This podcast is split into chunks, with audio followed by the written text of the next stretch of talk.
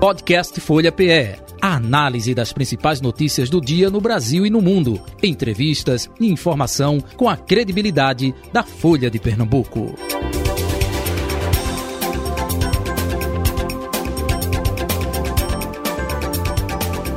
Vamos conversar hoje com o vereador da cidade do Recife, Rinaldo Júnior, é o nosso convidado.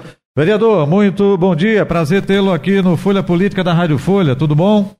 Tudo bem? Bom dia, Jota. Bom dia a todos os ouvintes da Rádio Folha. É um prazer mais uma vez falar contigo. Recíproca é verdadeira. Estou à disposição. Líder do PSB na Câmara e vice-líder do governo João Campos. Agora, com todo esse ingrediente, esse know-how, não é? é? trabalho efetivo na vereância, por que é, o senhor não colocou o seu nome para concorrer a uma vaga ou de deputado estadual ou de deputado federal, em vereador? Olha, Jota, a gente acredita muito que política se faz de grupo não é vontade pessoal. Não pode ter interesse pessoal ser candidato. Hoje estou muito bem acomodado como líder do PSB, né, uma, uma função que escolhi nossa bancada. Estou muito feliz também por estar desempenhando o papel da liderança do governo, do do governo. Então, acredito muito nisso. Gente cumpre missões na, na, na política. E eu estou muito feliz sendo vereador da cidade do Recife. É, feito nosso papel com muita muita vontade de fazer o povo feliz, muita vontade de discutir a cidade do Recife e cada coisa no seu momento. Eu acho que nesse momento agora, a nossa ideia é defender o povo do Recife, é ajudar o governo do prefeito João Campos, prefeito um excelente governo, e a gente está aqui porque a gente acredita muito que política é interesse coletivo e não pessoal. Tudo tem seu tempo, tudo tem sua hora, é isso? Exatamente. Ok. Vereador, me dire é, é, uma dúvida, né? É, como é que está sendo feito justamente os trabalhos agora nesta contagem regressiva né, para as eleições?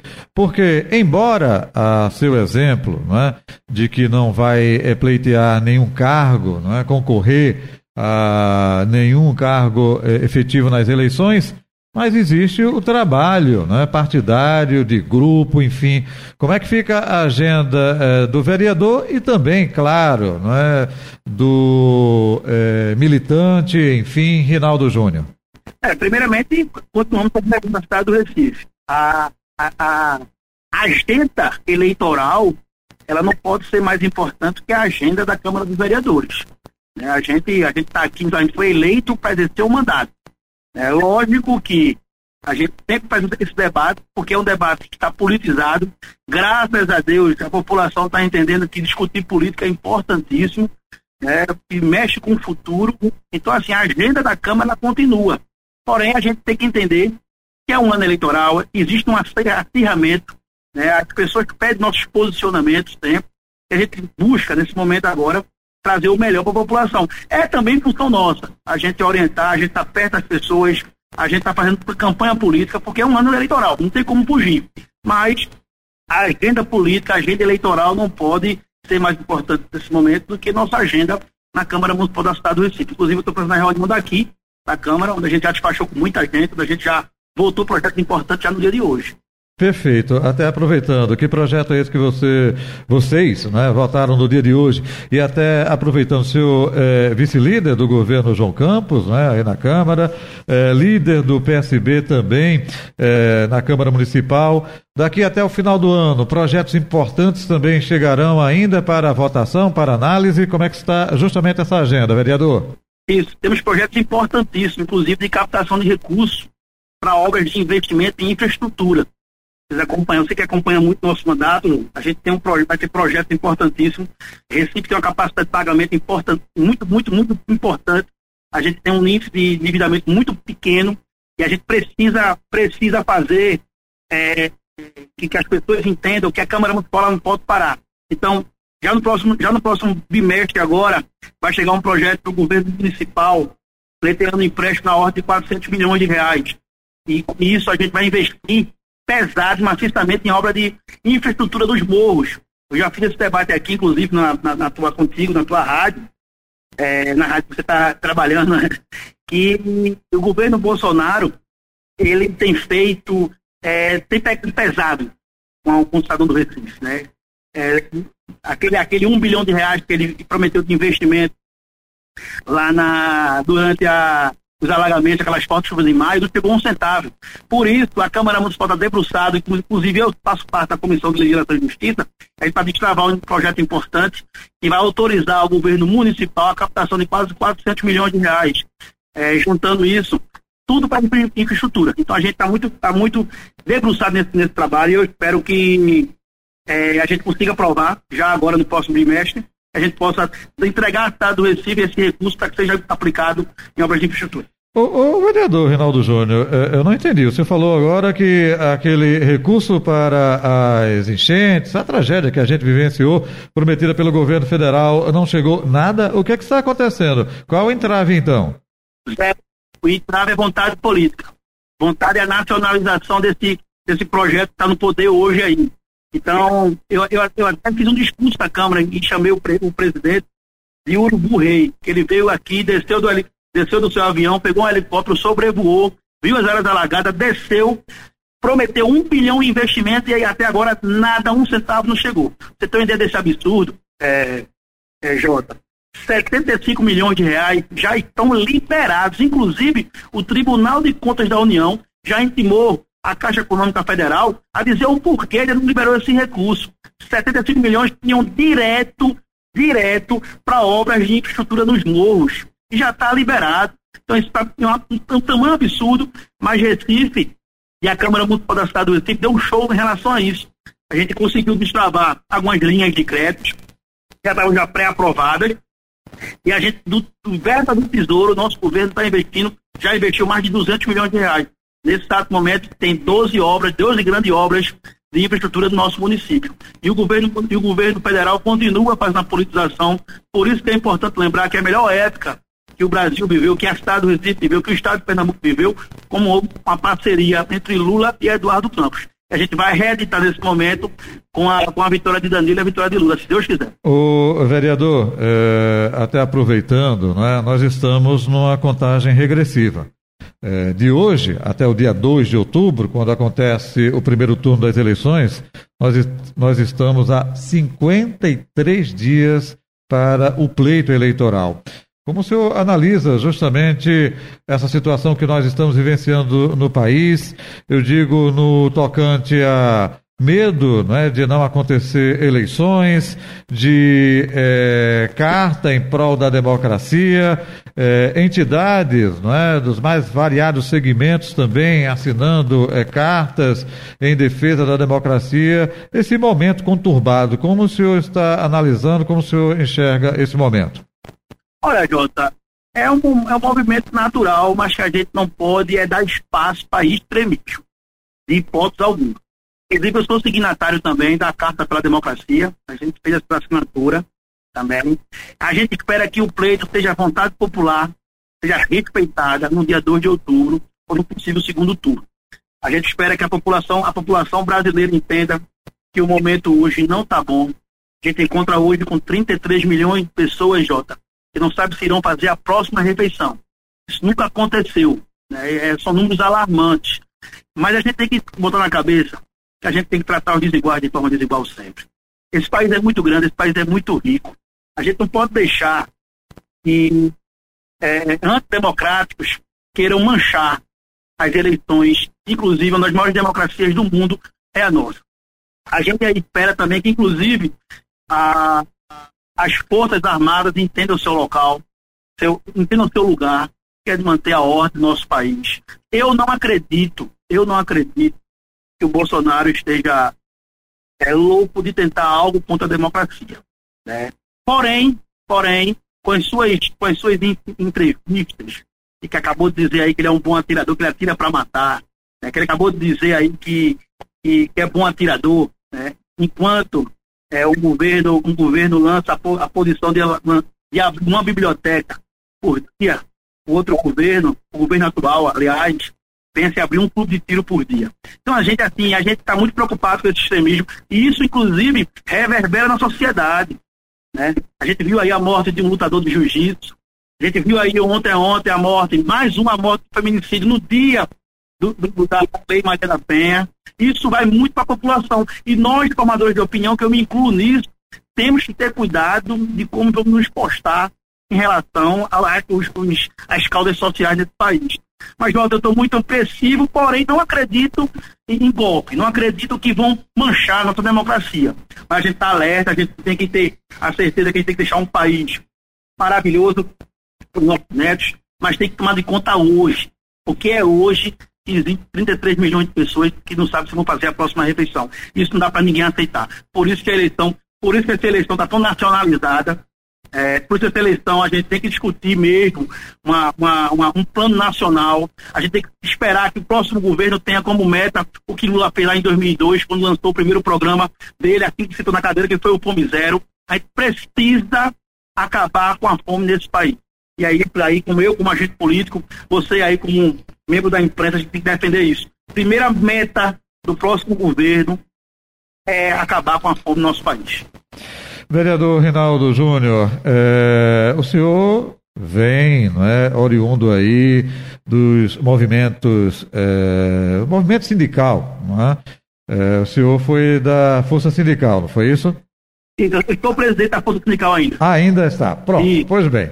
E da Força Sindical, é, nacionalmente o próprio Paulinho da Força, né, que é, presidiu é, não sei se ele é presidente de honra ainda da Força Sindical. É, presidente de honra. Presidente de honra. E aí originou o Partido Político Solidariedade, né? É, são dois aspectos, é, Força Sindical e Solidariedade, porque é, nós temos aqui em Pernambuco uma é, candidata pelo Solidariedade e justamente também disputa no mesmo campo aí apoio do ex-presidente Lula, não é? é? Aqui em Pernambuco. Como é que fica o Rinaldo Júnior diante de uma situação como essa, da força sindical, de presidir a força sindical e, claro, essa questão aí também que originou solidariedade, hein?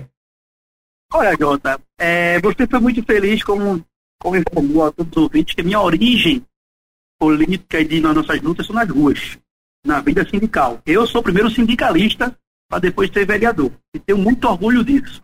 Por defender o que eu acredito, por defender o trabalhador. A, a força sindical é uma central sindical e ela é muito plural. Por exemplo, aqui eu sou o presidente e não estou no palanque do Solidariedade. Aliás, eu nunca estive. Apesar que, na sua fundação, eu posso dizer a você que eu fui para as ruas coletar assinatura, porque acreditei que esse partido poderia estar lado a lado com o trabalhador aqui no, aqui no estado de Pernambuco. Deixa eu explicar então. Era a força sindical, não é? é movimento sindical, que aí colheu assinatura junto Isso. de todos né, associados, enfim, colaboradores, porque e pelo Brasil inteiro para a criação do partido Solidariedade. Exatamente. Perfeito. Assim, assim como fez a CUT com o PT. Perfeito. Assim que. A, são partidos, são partidos que têm uma, uma liderança sindical muito grande. E, assim, e aqui em Pernambuco não foi diferente. É, aqui em Pernambuco a gente coletou assinaturas e a gente esperou que Pernambuco é, tivesse uma representação sindical dentro dos parlamentos, através de começando com um partido. E não aconteceu. Né? Quem assumiu o controle do partido à época não tinha uma relação sindical, não tinha base dos trabalhadores. Mas democracia é disso, e a gente aceitou, e por isso mesmo que a gente não, a gente nunca chegou a se filiar ao Solidariedade. Uhum. Mas passou isso. E aí a segunda pergunta que você me fez, em relação à candidata do é, Marília Reis, que é a candidata do Solidariedade, com o qual, inclusive, eu tenho uma, uma, uma, um tremendo respeito, foi vereadora conosco, eu tenho, muito, eu tenho uma amizade com ela. Porém, tem que entender que esse palanque de Marília hoje é justamente um, tudo aquilo que eu não acredito na política. Né? Eu, falei, eu, falei, eu falei muito a você da coletividade, que a minha candidatura tem que partir, partir do coletivo. Né? Que hoje eu estou muito feliz por ser um dos líderes do nosso partido aqui na Câmara Municipal. Lá é totalmente diferente. O Solidariedade hoje é um ajuntamento de interesses pessoais. Você pega a capa do Solidariedade de hoje, são, são candidatos que já tiveram na frente popular, né, que não aceitaram os rumos que o grupo deu e, e resolveram, por interesse pessoal, para em outro palanque. Né, é, a vereadora, a, vereadora, a, a deputada Marília é um exemplo disso. Teve no PT, agora está no Solidariedade. Teve no PSP, teve no PT e agora no Solidariedade, porque quis impor a sua campanha de forma com interesse pessoal. Diferentemente do que tudo que eu penso na política. Mas respeito, Espero que o pleito democrático aconteça. Eu estou do outro lado, eu estou do lado da Frente Popular, que fez muito por esse Estado. E eu tenho certeza que vai governar muito bem ao lado do presidente Lula. Mais uma vez, vai reeditar, inclusive naquelas épocas áureas onde Pernambuco crescia quase 7% do seu PIB. O vereador, é, sem querer desmerecer é, qualquer um candidato ou candidato, mas a gente sabe que é, partidos tradicionais têm força não é, é, ao longo da história, diferentemente de partidos é, que não chegam não é, às eleições, e isso é um fato. A gente analisa e acompanha isso há, há muito tempo. E nós temos é, este ano, aqui em Pernambuco, esse diferencial.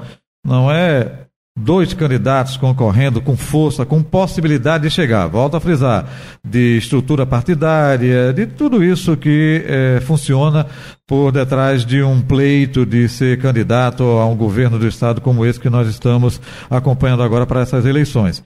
E, diferentemente de anos anteriores, nós temos aí é, é, cinco é, candidatos com possibilidade, sim, de, de, chegada. Como é que o senhor analisa esse quadro, essa situação é, é um pouco diferente das eleições anteriores, hein? Olha, nota, quem disputa eleição tem chance de vencer a eleição.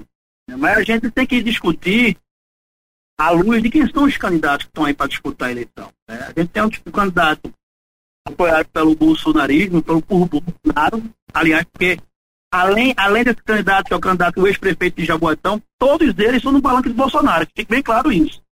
Né? Todos eles têm relação com o bolsonarismo. Né? Mas isso é bom, isso é bom para a democracia. As amplas candidaturas que se, se colocam à disposição, apesar que a maioria tenta esconder o, o seu candidato a presidente do Brasil, a gente não. O nosso candidato, o candidato PSB, o candidato da Frente Popular é Luiz Inácio Lula da Silva, que fique registrado. Eu vejo alguns candidatos, inclusive hoje, na, na, no jornal por de Pernambuco, tem um candidato que não quer nacionalizar. Quem não quer nacionalizar porque não quer, não, não quer aparecer ao lado do seu candidato. Está escondendo. Mas é muito bom para a democracia.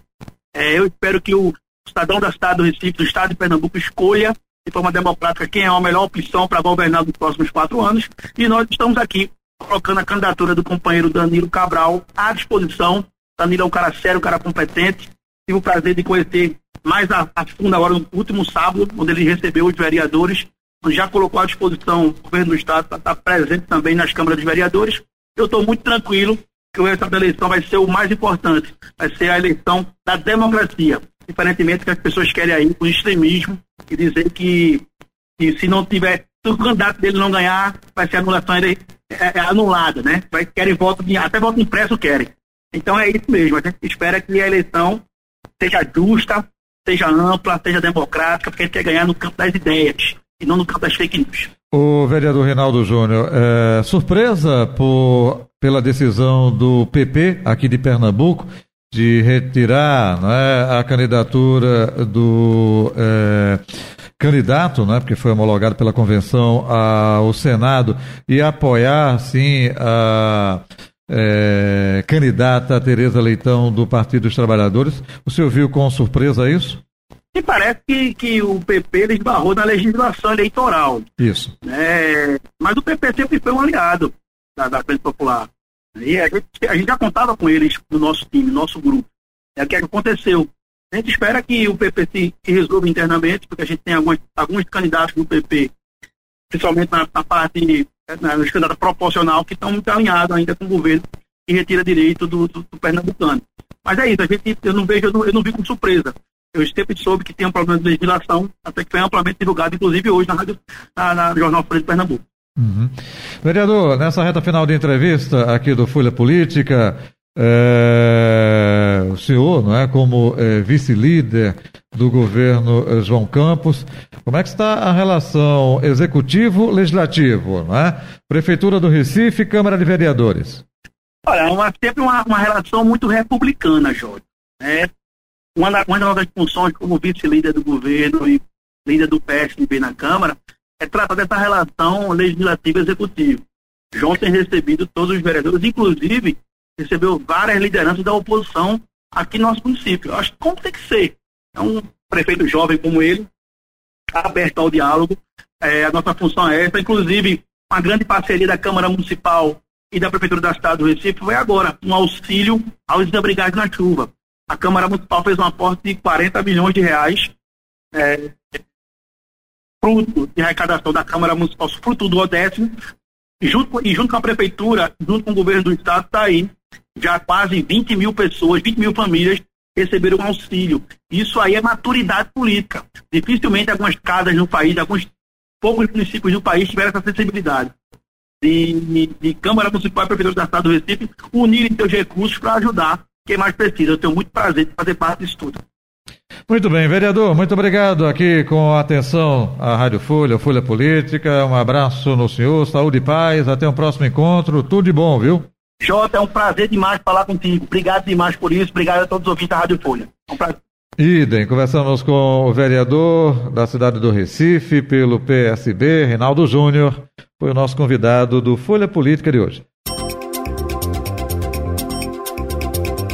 Podcast Folha PE. A análise das principais notícias do dia no Brasil e no mundo. Entrevistas e informação com a credibilidade da Folha de Pernambuco.